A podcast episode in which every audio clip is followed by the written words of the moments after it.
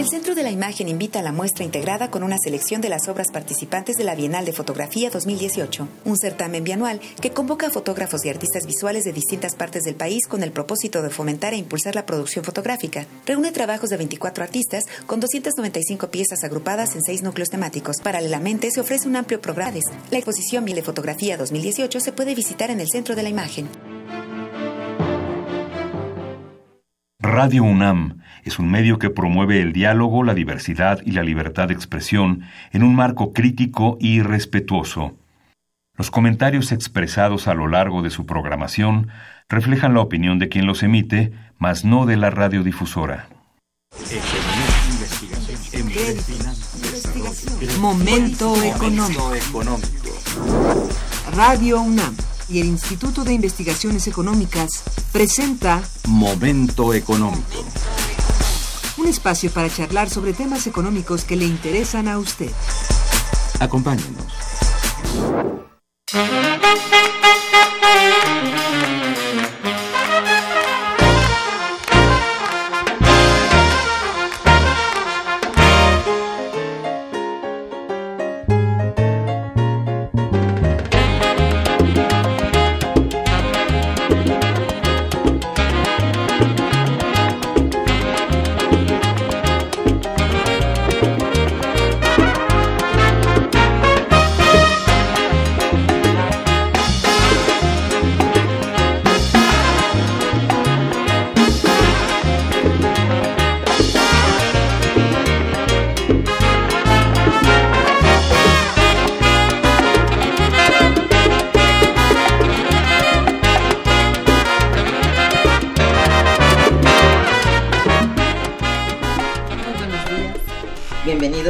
Económico, coproducción del Instituto de Investigaciones Económicas y Radio Universidad. Le saluda Irma Manrique, investigadora del Instituto de Investigaciones Económicas, hoy jueves 13 de diciembre de 2018. El tema que abordaremos el día de hoy es radiografía de las áreas de la producción petrolera mexicana en el corto y medio plazos. Parte 1. Para ello contamos con la siempre valiosa presencia del maestro Fabio Erazo Barbosa Cano, del ingeniero Francisco Garaycochea Petrirena, del doctor del químico Nicolás Rodríguez. Bienvenidos, señores.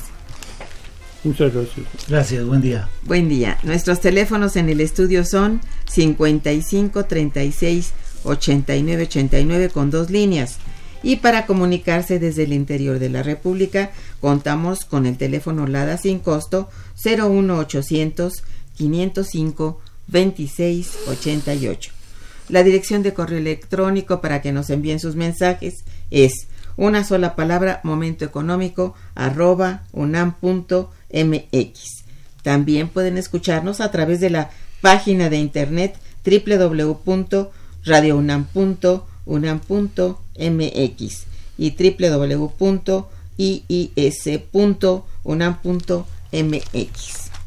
De nuestros invitados.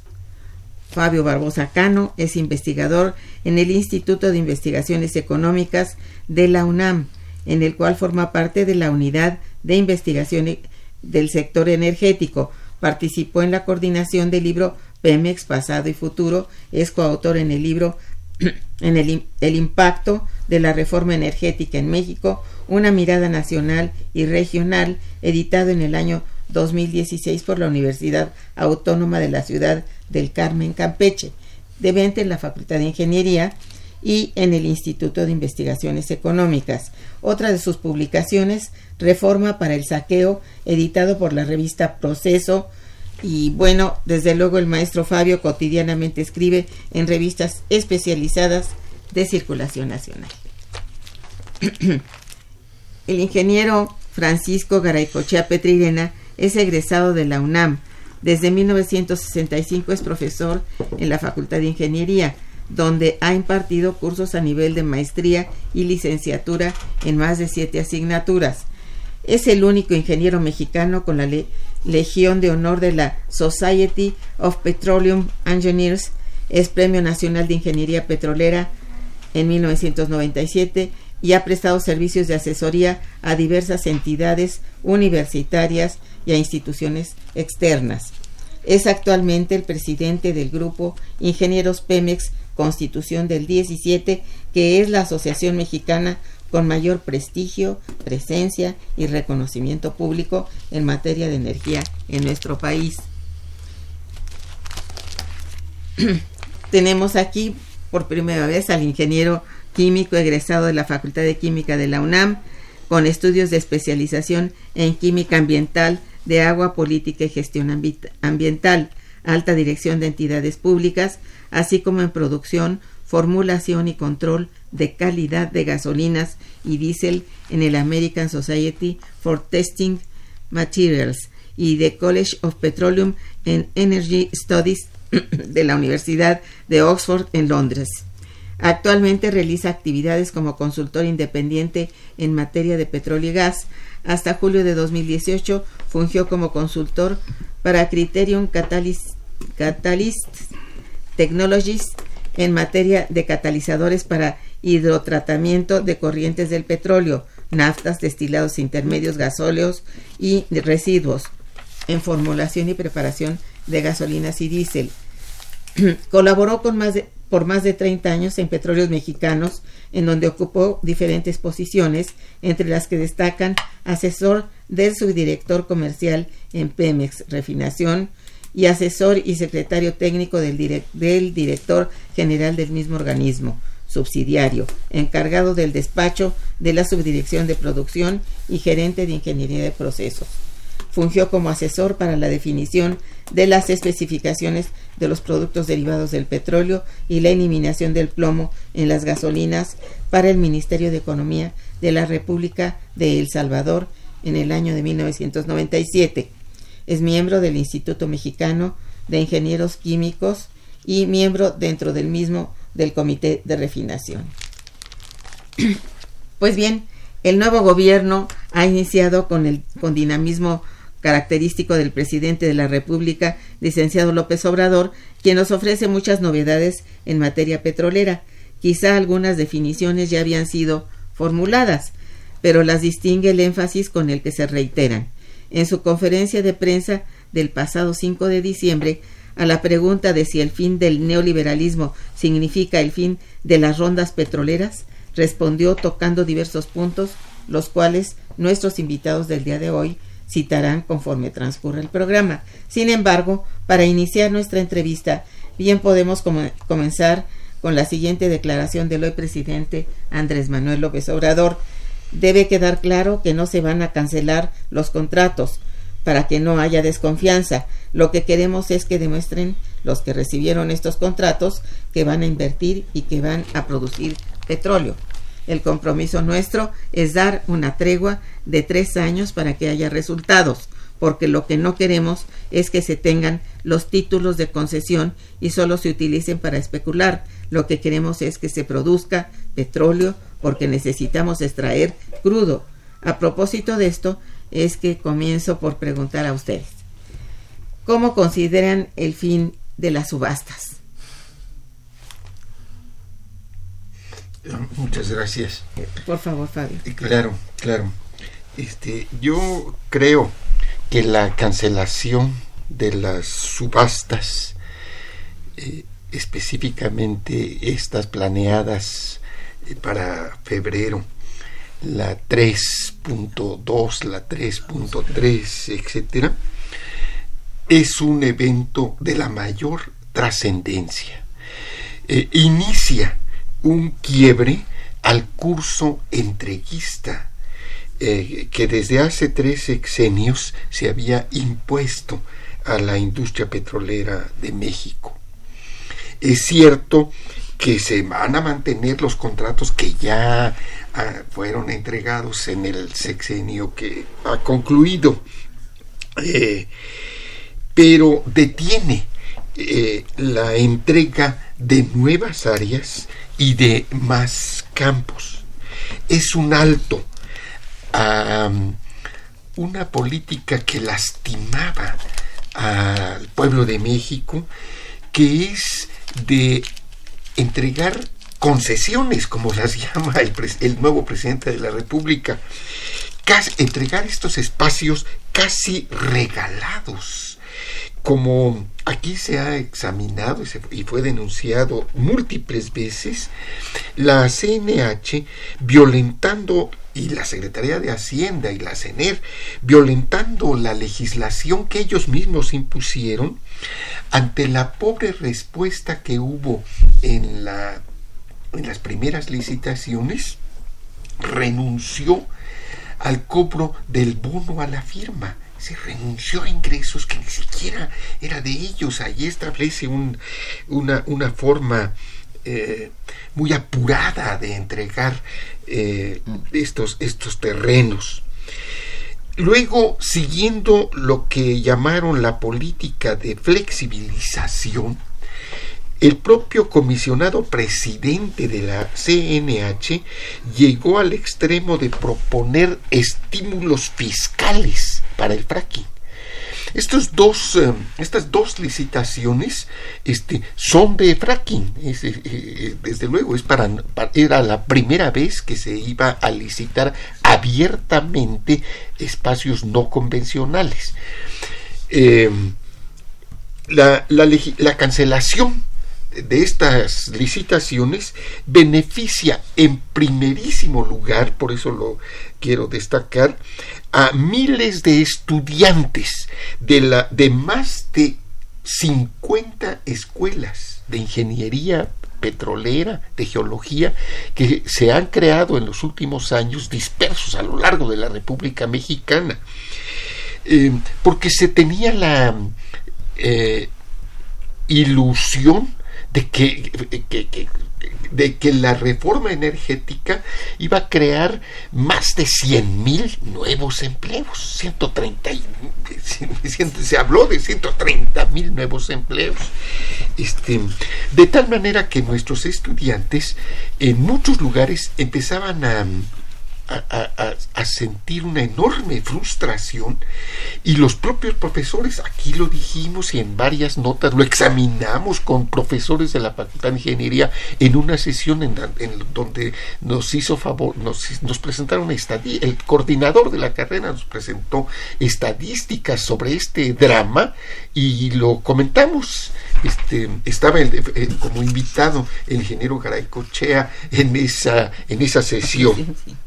Este, ahora tenemos la oportunidad de que nuestros estudiantes se mm, encuentren eh, trabajo, encuentren ocupación, puedan recibir remuneración en una masa de de campos y de pozos que no fueron eh, entregados, este, especialmente en la cuenca Tampico-Misanta y en muchos otros lugares, para ir haciendo estudios detenidos de cómo podemos rehabilitar esos, esos, esos campos, este, qué técnicas se pueden aplicar para recuperar eh, aceite que todavía se encuentra en el subsuelo.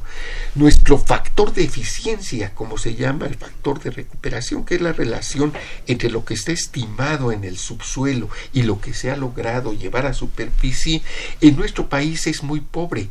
Ha de andar ni siquiera en el 20%, lo que quiere decir que millones de barriles están en el subsuelo esperando tecnología eh, para eh, para desarrollarlos.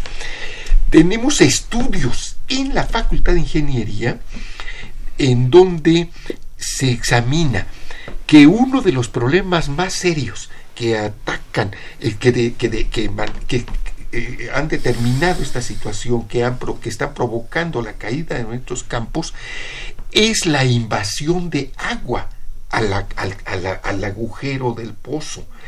Este, se creía y muchos, mucha gente cree que este problema no tiene solución.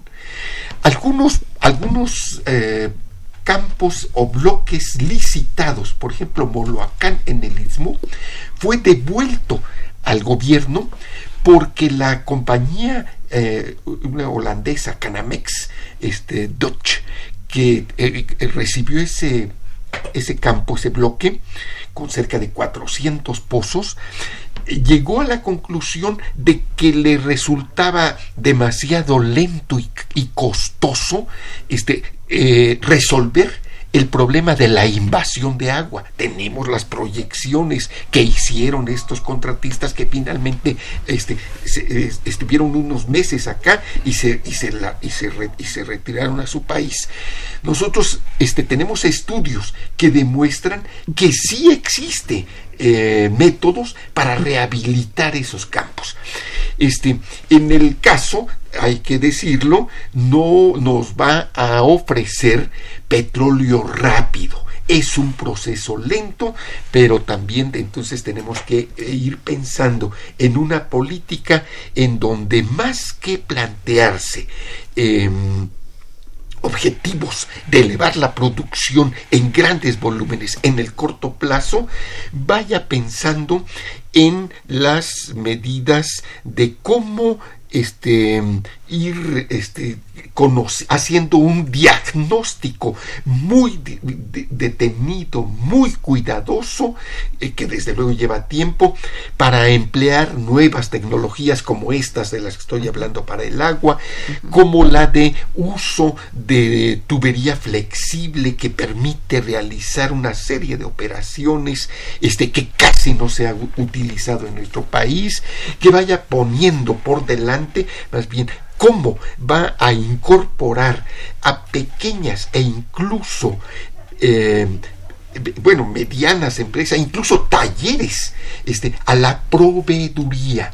Entender que solo si incorporamos a la industria en las regiones podemos convertir, a la, reconvertir, regresar a las etapas en donde la industria petrolera era detonador de crecimiento, detonador de desarrollo a medida que crea empleos. Si nada más este, nos mantenemos en el proyecto extractivista, etcétera, este, eh, pues estaremos este, eh, desperdiciando el potencial de esta industria. entonces me parece muy importante la medida, ¿no? Eso es. Sí, ingeniero, Yo agregaría que lo siguiente, mire, el fracking no es rentable.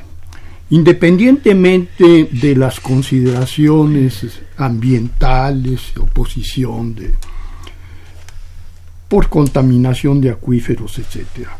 Lo primero que habría que entender y resolver, y nadie lo ha demostrado, es que el fracturamiento en México no es rentable.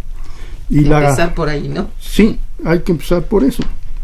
La razón es que eh, es de varios factores. Últimamente ha subido la tasa de interés, se agrava así la situación, la inseguridad en las regiones donde se puede eh, extraer petróleo a través del fracking.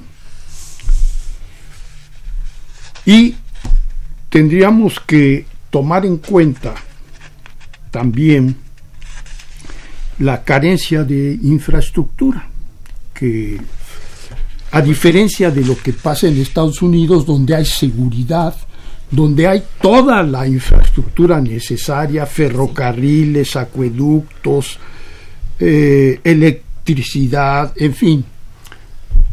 Nuestros costos de extracción son tres y cuatro veces superiores por esa falta de infraestructura. Entonces ese sería el primer problema, ¿no? Demostrar, y nadie lo ha hecho, ni lo creo que lo puedan hacer, que es rentable el fracking en México. Entonces, eh, tendríamos que concentrarnos en lo que sí es factible, que es la gran cantidad de bloques que se han licitado y adjudicado para la exploración y pasar a pensar ya a la siguiente etapa, que es la fundamental, la más importante, en la que se deben de aplicar las mejores prácticas de la ingeniería y que consiste en la presentación del plan de desarrollo y explotación de los bloques, o sea, de los yacimientos que se descubran en los bloques concesionados. Entonces, para maximizar el factor de recuperación, para maximizar, lo marca la ley, ¿eh? para maximizar los ingresos al Estado. Hay tres requisitos fundamentales que no lo reúnen toda la serie de eh, especialistas a las que consultan los medios y les piden su opinión. Y estos tres requisitos son, primero, el conocimiento profundo, detallado de la evaluación económica, o sea, lo que mencionamos antes, si es rentable o no, del proyecto de inversión. Segundo, el conocimiento también cuidadoso, completo, de las leyes aplicables a estos proyectos de extracción de hidrocarburos, o sea, la ley energética. Y en tercer punto, que también es fundamental, el conocimiento de las mejores prácticas de ingeniería que están evolucionando y continuamente aparecen nuevas eh, tecnologías, porque también lo manda la ley de hidrocarburos, la ley de la Comisión Nacional, la exigencia de aplicar las mejores prácticas de la ingeniería internacional. Entonces, quienes realmente conocen, dominan, han sido preparados específicamente para el conocimiento de estas tres especialidades. Son los ingenieros petroleros, geólogos, geofísicos, que eh, preparan pues el Politécnico, la universidad y algunas de las tantas escuelas y facultades que han proliferado, que algunas son patito, ¿eh? y dudo mucho que realmente estén preparando a la gente a ese nivel. La garantía, por ejemplo, de la Facultad de Ingeniería se refleja en que lo que llaman el Petrobol, no sé si hablar un poco de ello, pero vale la pena. Hay un concurso internacional donde participan los mejores estudiantes de a nivel de maestría y doctorado para ver a qué escuela, a qué universidad a nivel mundial es donde se preparan los mejores ingenieros.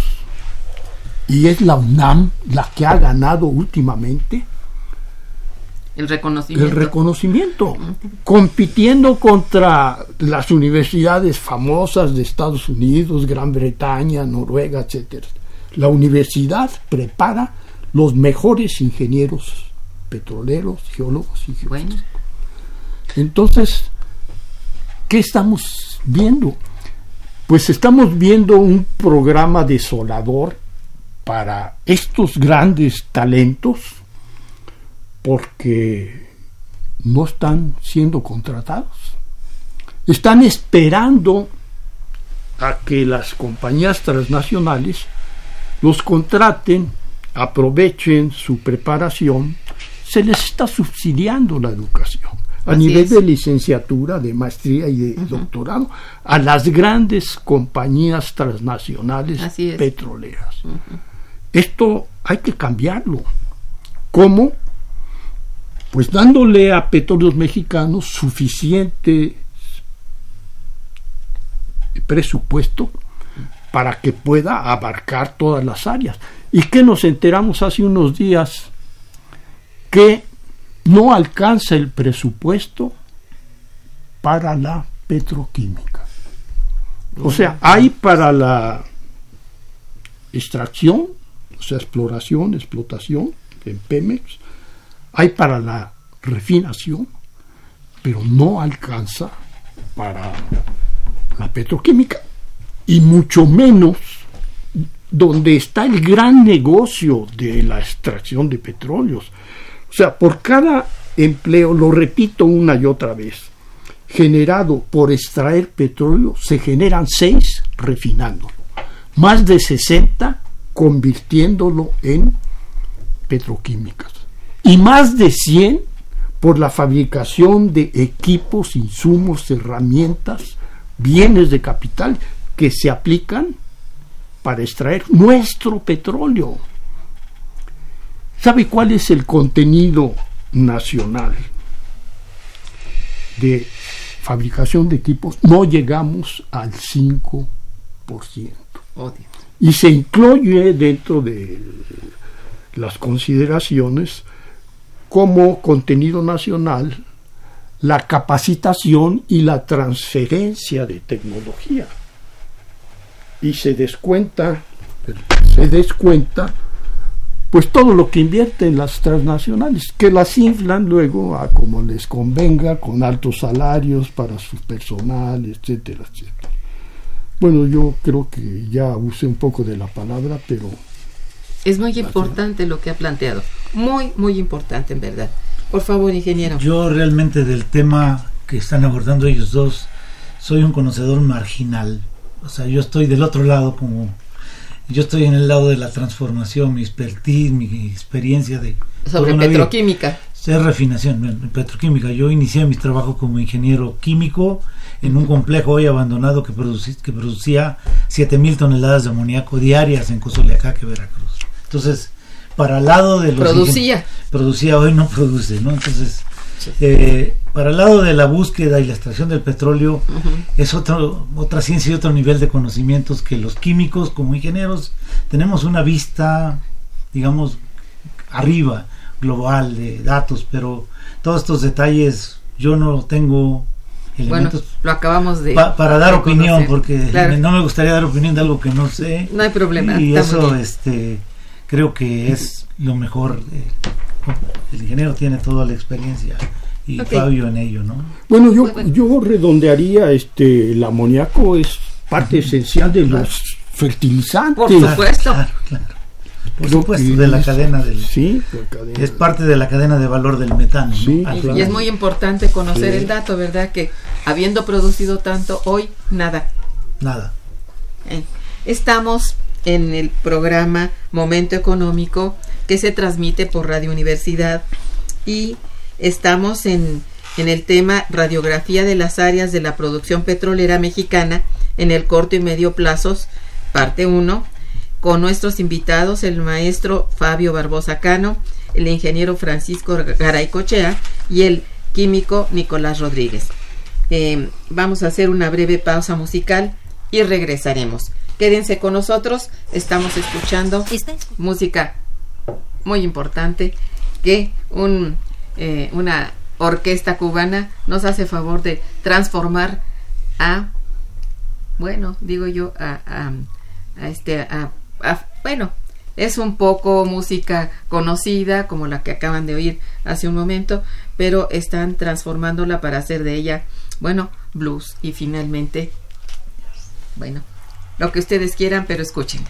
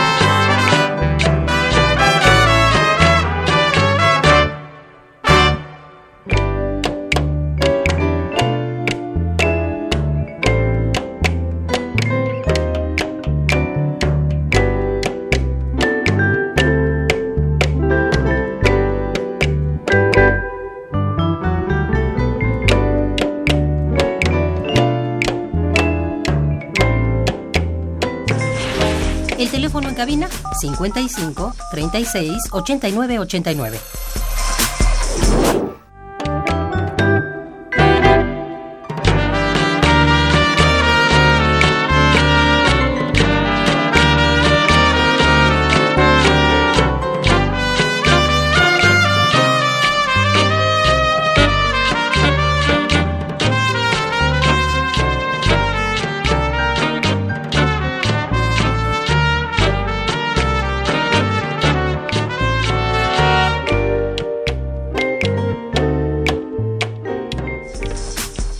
Continuamos en Momento Económico.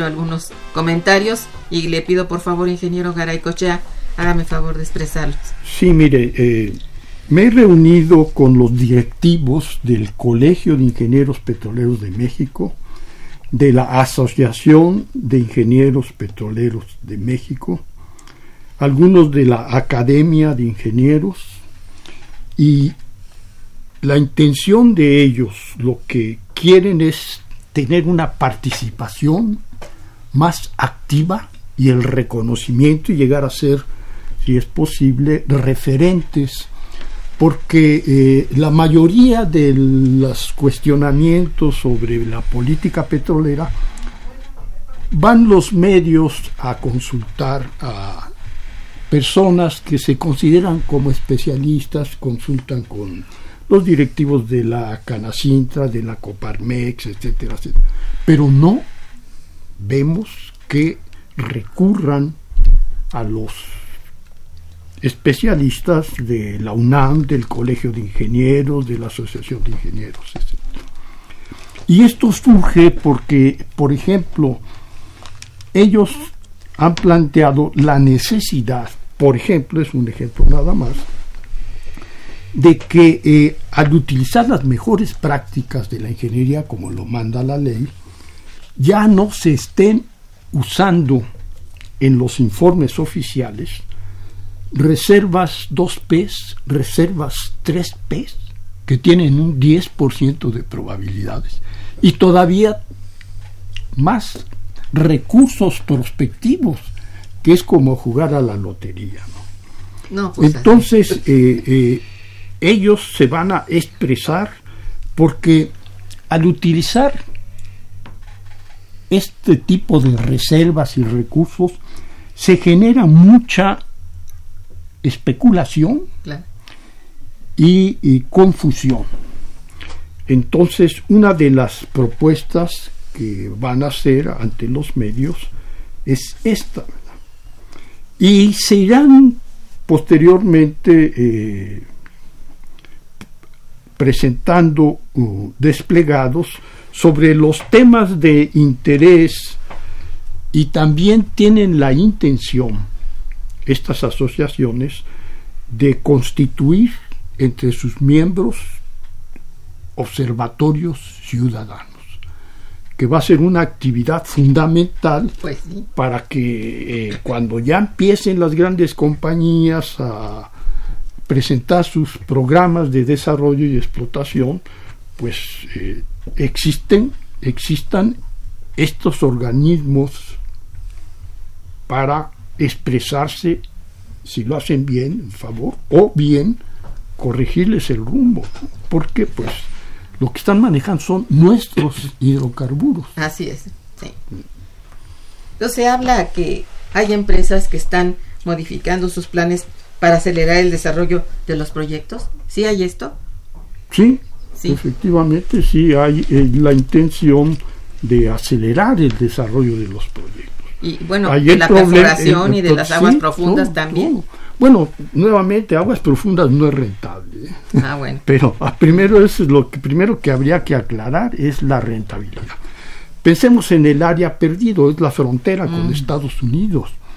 Todo lo que se produzca ahí va a ir directamente a Estados Unidos. Allá le van a dar el valor pues agregado de tienen la infraestructura subutilizada. Nosotros no tenemos nada de infraestructura que permitiera que lo que se produzca allí llegara a nuestras refinerías y darles el valor agregado. Entonces, ellos van a ser los grandes beneficiados. ¿no? Caray. Pues. Y bueno, eso yo también creo que eh, amerita una revisión y cancelación, probablemente. Entonces, estamos esperando o se puede anticipar la cancelación de la ronda 3, digamos, propuesta para el 14 de febrero. Sí, ¿Ustedes qué desde, desde- no, desde luego, este fue la una de las grandes eh, noticias este, que han ocurrido recientemente en esta la- el- el- estamos a día 13, fue el día 9, ¿verdad? Que estuvo el presidente de la República en un evento muy Sí. importante en el municipio de Paraíso, Tabasco, reunió a una, un buen número de gobernadores, unos 10, 11 gobernadores, incluido el Bronco y todos los gobernadores de los estados ribereños del Golfo de, de México, etcétera, etcétera. Este, y ahí hizo una mm, este, un señalamiento este, defini- este, expreso de la, cancela, de la cancelación de estos contratos. De inmediato hubo una reacción al otro día. La prensa petrolera internacional este, replicó em, este, señalando que mm, eso eh, colocaba a petróleos mexicanos en una situación de enorme este, debilidad este, y, amenazando con degradar aún más la calificación crediticia este, de, de Pemex.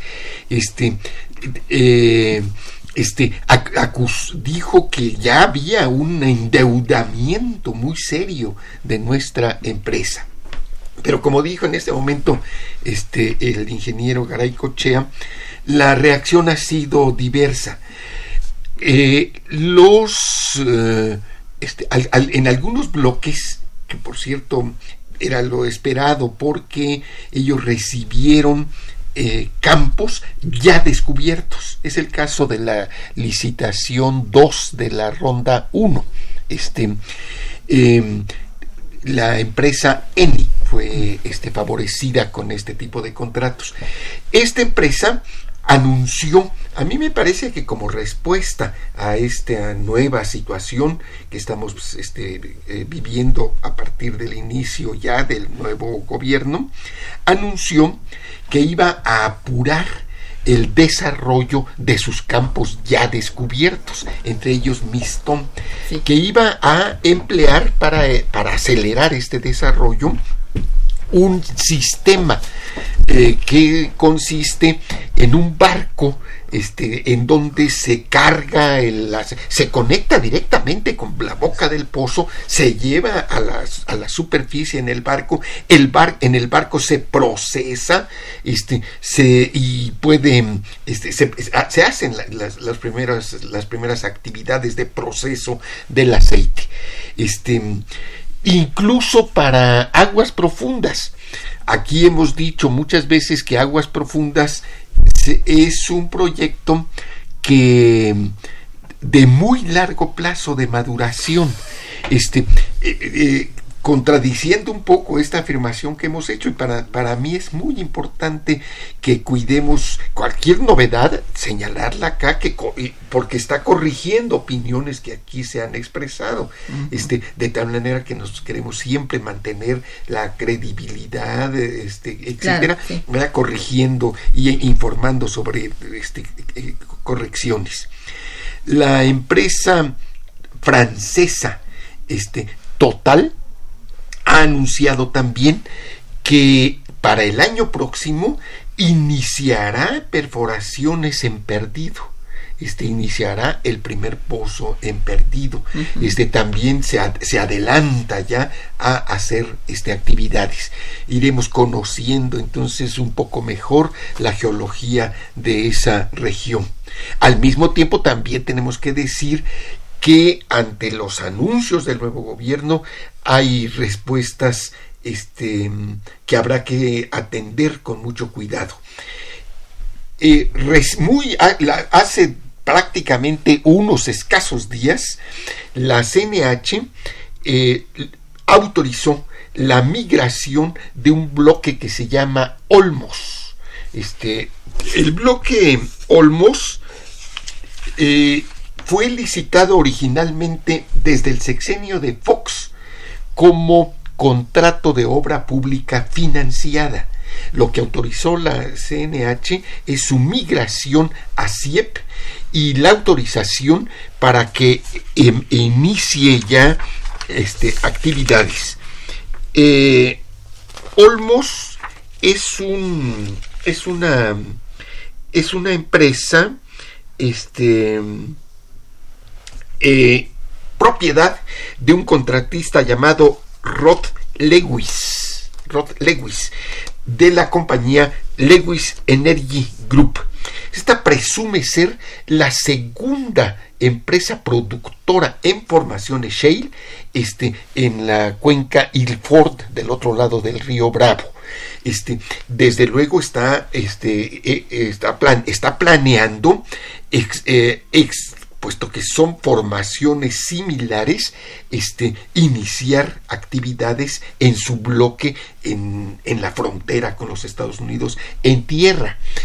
Eh, hay otras, este, la compañía, por ejemplo, que se llama IDESA, asociada con una canadiense, ha anunciado y eh, para este año que aún no termina, que estamos a días de terminar, este, iniciar la perforación de eh, un pozo, el Tecolutla 11, en, en, un bloque con este mismo nombre. Este, también, desde luego, está buscando eh, como ha explicado muy bien el ingeniero Garay Chea, perforar un tramo vertical y luego este un kilómetro y medio horizontal eh, fracturar en varias etapas con sistemas este, muy modernos muy actualizados. A mí me parece que este, debemos de tener en cuenta todo el panorama para para definir que hay un una situación complicada eh, en donde las distintas empresas que han, que, han ganado los bloques, algunas se muestran, este, a mí me parece, este, con ánimo de contribuir a la política de este, detener el declive de nuestra producción, mientras que otras empresas, a pesar de los anuncios, este, muestran alguna pudiera ser resistencia. Es importante informar a nuestros radioescuchas porque desde mi punto de vista es necesario este, apoyar al nuevo gobierno que va a sufrir un ataque permanente y como también dijo el ingeniero Garay Cochea, este un minuto de retraso en alguno de los compromisos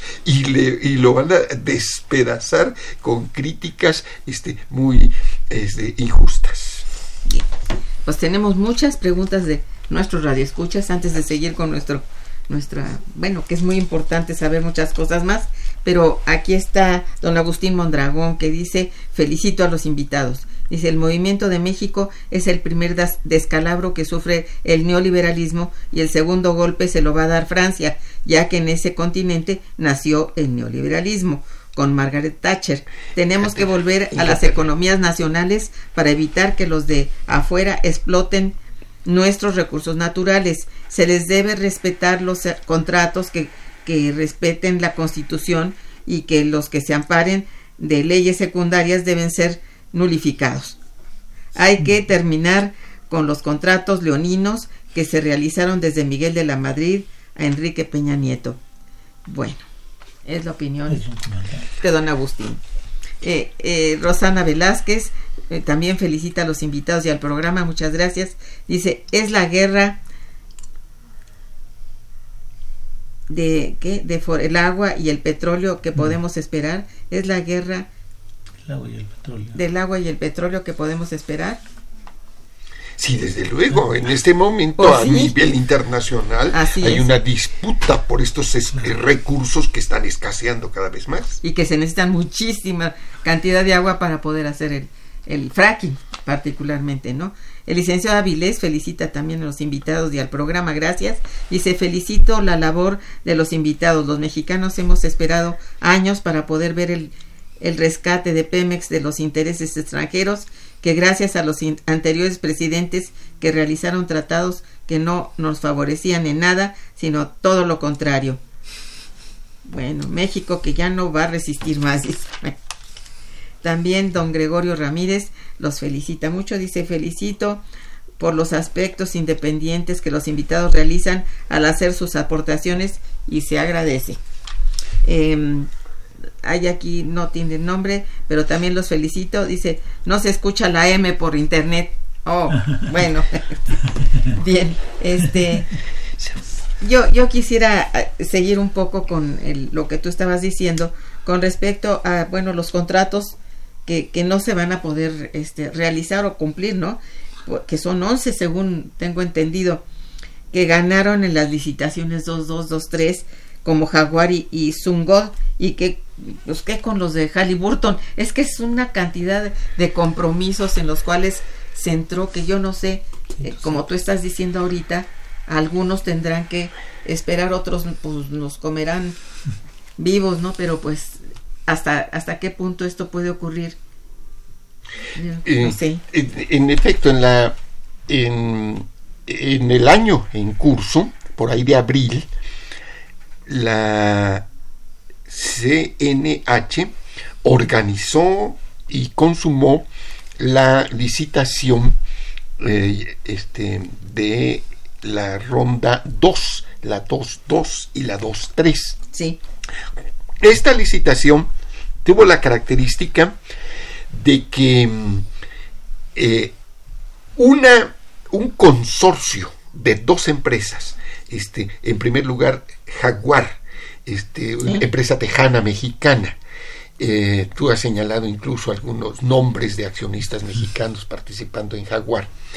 Y eh, Son, Son Goat, este, eh,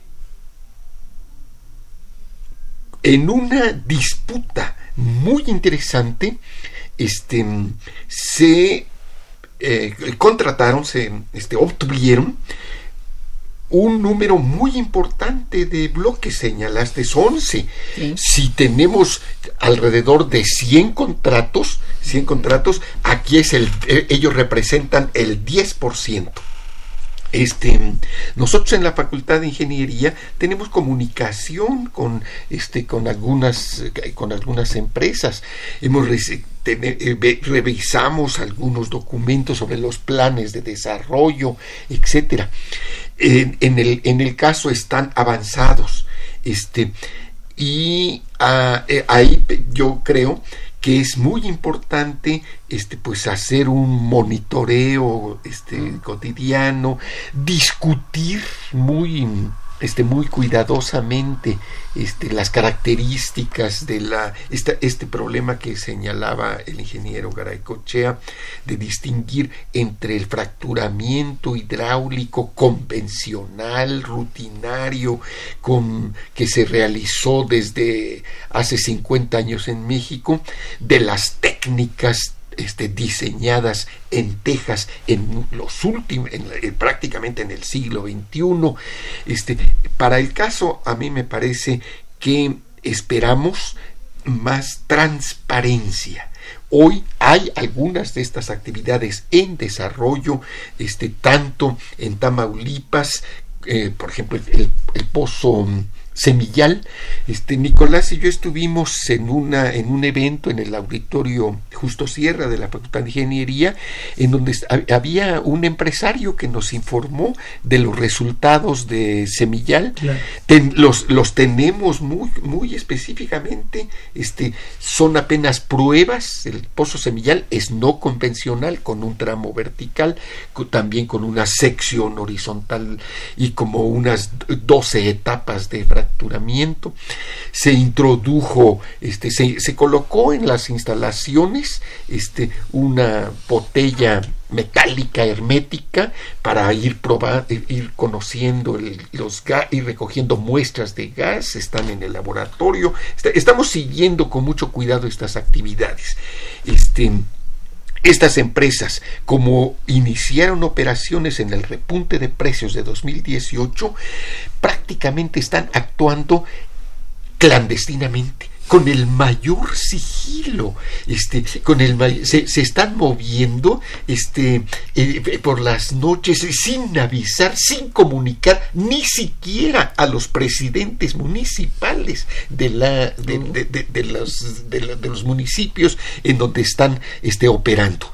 Pero nosotros, eh, como hay muchos, eh, muchos municipios, este, en donde tenemos ya, este, presidentes de Morena, en fin, este, pues estamos eh, haciendo un seguimiento muy cercano a sus actividades.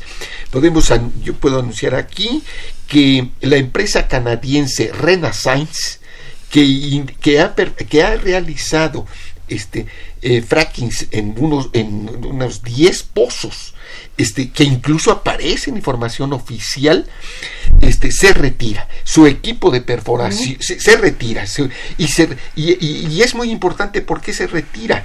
Este, se retira porque no le, como dicen en petróleo, no se le ha pegado a un sweet spot, a un área óptima, a una zona premier, como define este. Lo que se ha, lo que se ha encontrado en la Sierra Madre son volúmenes muy pequeños de aceite que desde luego no les permiten recuperar las inversiones. De tal manera que el equipo que estuvo operando este, en Chicontepec de Renaissance ahora se traslada, eh, esta es la cosa, se traslada hacia Tecolutla para perforar el Tecolutla 11. Este, eh, me parece entonces que este, lo interesante aquí o lo importante aquí es que la población se vaya involucrando en este proceso, vaya conociendo, vaya recibiendo información, vaya opinando este, y participe en las decisiones que las afectan directamente en en sus actividades, eh, para la disponibilidad de agua, para sus cultivos de maíz, de frijol, de naranja, en estas zonas del norte de Veracruz y norte de Puebla. Claro. Bien. Este, bueno, eh, existe un, creo, un reto muy importante y una promesa que se hizo respecto a abastecer el mercado interno con los combustibles y suspender la, la importación de los mismos para 2021. ¿Qué muestran los nuevos estudios disponibles, ingeniero? Pues mire, lo que han expresado la secretaria y se ha publicado en los medios es que el plan incluye la el restablecimiento de las operaciones de las seis refinerías en un año y medio y los datos que reportan ellos es que van a incrementar la ocupación de 40 como al 75%. Bueno, es, ese es un cambio importante. el, el, tema de, y aquí este, hay una corriente, como dicen ahora en los medios, hay mucha gente que dice que no tiene sentido este, invertir en las refinerías, este, otros dicen que ya no se va a usar el, los combustibles fósiles, que se van a usar puras cosas eléctricas. la realidad, eso, La realidad es que hoy por hoy lo único que se puede hacer con el petróleo es transformarlo. De otra manera no sirve de nada este, extraer el petróleo para venderlo. Este, con desventaja. Con desventaja, ¿no? Por otro lado, este, las instalaciones que hoy tiene el país son seis refinerías, como bien se citó en las declaraciones de prensa, tres de ellas fueron reconfiguradas, es decir, modificada su estructura de proceso para poder procesar crudo pesado, que es el que mayoritariamente produce México hoy, Sí. del millón setecientos que se están sacando, casi un millón es crudo pesado. La el mayoría. crudo que han anunciado hoy para la refinería nueva, los 22 grados API, corresponde al crudo pesado y es lo que más se está produciendo, que son los yacimientos del mar, los que Exacto. están produciendo crudo pesado. Pues sí. Del otro lado, este, se requiere, pues obviamente los tiempos para conseguir los refaccionamientos que se requieren, ¿no? El ingeniero Garicuchá decía, hay equipos y hay materiales que no están disponibles, hay que ir a pedirlos, hay que ir a solicitarlos y hay que traerlos oportunamente, ¿no? Y eso requiere recursos. El sistema de refinación pasó por un proceso de deterioro muy fuerte porque le recortaron las inversiones en los últimos años. O sea, las refinerías fueron pasando por un recorte presupuestal muy serio, sobre todo en su gasto de operación, y ahí repercutió mucho en, en todo lo que hoy es el resultado que se está viendo, ¿no? O sea, realmente, desde mi punto de vista personal, creo que la estrategia de recuperar la producción es la, la mejor manera de darle valor al aceite que producimos, porque hoy por hoy exportamos el aceite, importamos los productos terminados y realmente en lugar de ganar dinero estamos perdiendo Efectivamente. en la balanza global Sí, sí. de las de las negociaciones petroleras. Así es. Bien, hay dos llamadas de, de nuestros radioescuchas, una del licenciado Avilés, quien los felicita muchísimo, dice, ¿qué posibilidades hay de rescatar al Instituto Mexicano del Petróleo en un futuro? ¿Qué creen ustedes? Mm, Yo, yo creo que desde luego, Sí. que desde luego es la mm, eh, institución eh, más importante especializada en petróleo de nuestro país. Tiene una tradición y, este, y disfrutó en el pasado de una autoridad, de un enorme respeto. Este, a mí me parece que entonces este, eh, esperamos mucho este, del Instituto Mexicano del Petróleo en esta nueva etapa de la industria petrolera de México.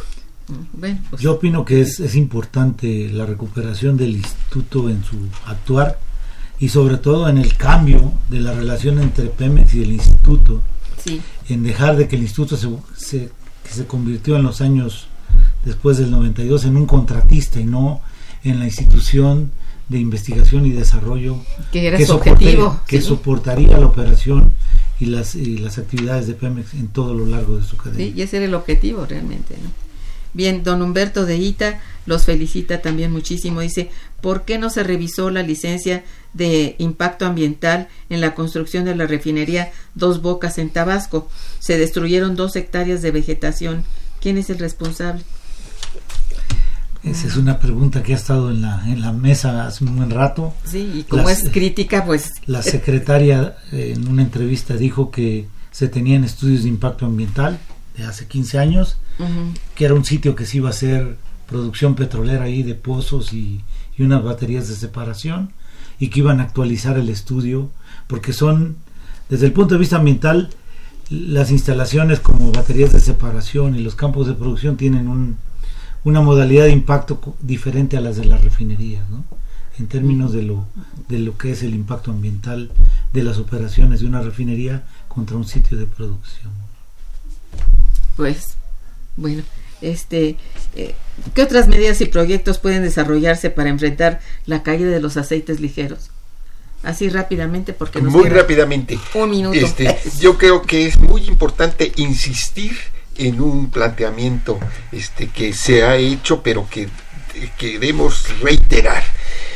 Acompañada con estas medidas de lo en relación a lo poco que se puede hacer desde el punto de vista de la oferta, es urgente también disminuir una demanda exagerada, inducida, derrochadora de combustibles en nuestro país. Desde luego, esto es muy importante. Mi- Miren, yo creo Un que minutito, por favor. sí, lo que se puede hacer y no se ha hecho es extraer Pemex petróleo ligero en formaciones de lutitas en Estados Unidos y traerlos para acá. Estamos abiertos totalmente a la inversión de las grandes depredadoras transnacionales y Pemex no tiene un solo proyecto de explotación fuera de México. Requiere aceite ligero, ahí está, con seguridad, con infraestructura, barato, Pemex tiene la tecnología, debe de extraerlo en Estados Unidos para traerlo a México. Muy bien. Pues les agradezco muchísimo su, su, su atención a todos nuestros radioescuchas y a ustedes, por supuesto, sus conocimientos, sus valiosísimos conocimientos, para nosotros son muy importantes. Muchas gracias por estar aquí. Estuvo en los controles técnicos Socorro Montes Morales, en la producción Santiago Hernández y Araceli Martínez, en la coordinación y conducción Irma Mandrique, quien les desea muy buen día, pero mejor fin de semana. Gracias. Momento económico. Radio UNAM y el Instituto de Investigaciones Económicas presentó Momento Económico.